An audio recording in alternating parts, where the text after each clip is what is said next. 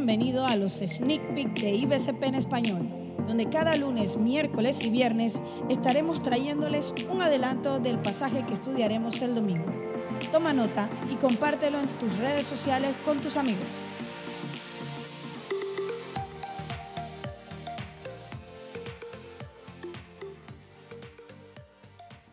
Recuerdo que estando en la escuela primaria, mi mamá me daba dos dólares para comprar mi comida y mi juguito. Y había ocasiones que después de comer aún tenía hambre. Quería comer más.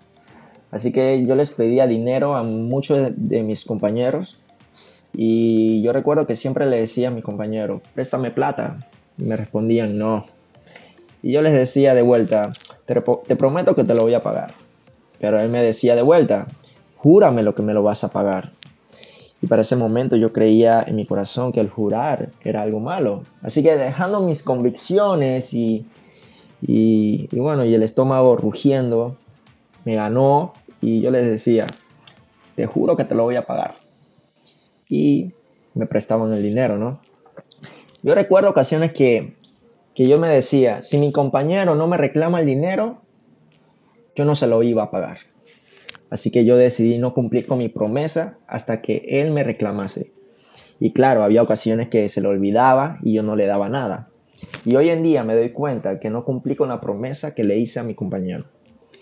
Y en el pasaje que estamos meditando esta semana es Mateo 5, versículo 17 al 20. Y Jesús quiere aclararles a sus oyentes y hacerles saber que Dios cumple lo que promete.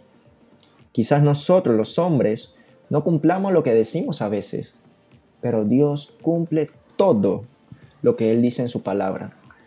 La gente en la época de Jesús, los que tenían un cierto grado de conocimiento de la ley y los profetas, posiblemente tenían dudas que tuviese cumplimiento las promesas nacionales anunciadas por los profetas. El reino de los cielos que había sido anunciado no llegaba como esperaban.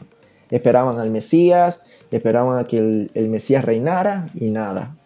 Pero Jesús hace una enfática aclaración y afirmación en el versículo 18, hasta que todo se haya cumplido.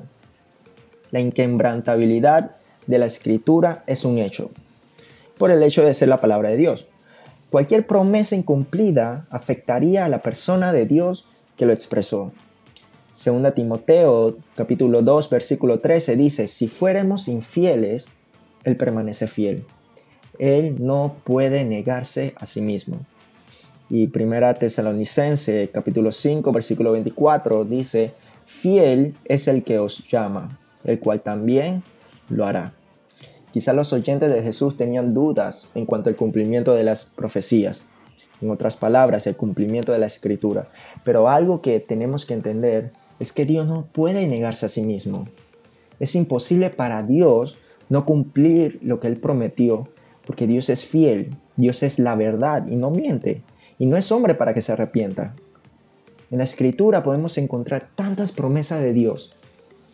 Dios dice, no temas porque yo estoy contigo, pidan y se les dará, busquen y encontrarán, venid a mí todo lo que estáis trabajados y cargados, y yo os haré descansar. Entrégame tus peticiones y guardaré tu corazón y tu mente con mi paz, que sobrepasa todo entendimiento confiésame tus pecados, y yo que soy fiel y justo, te perdonaré y te limpiaré de toda maldad. El que cree en mí tiene vida eterna. Podemos encontrarnos con muchas promesas de Dios en la Escritura y debemos estar seguros que Dios las cumplirá porque Él no puede negarse a sí mismo. Él es fiel y no miente. No nos desesperemos o nos desanimemos y confiemos que Dios cumplirá sus promesas. Dios es fiel y permanecerá fiel en sus promesas registradas en su palabra. Que el Señor te bendiga.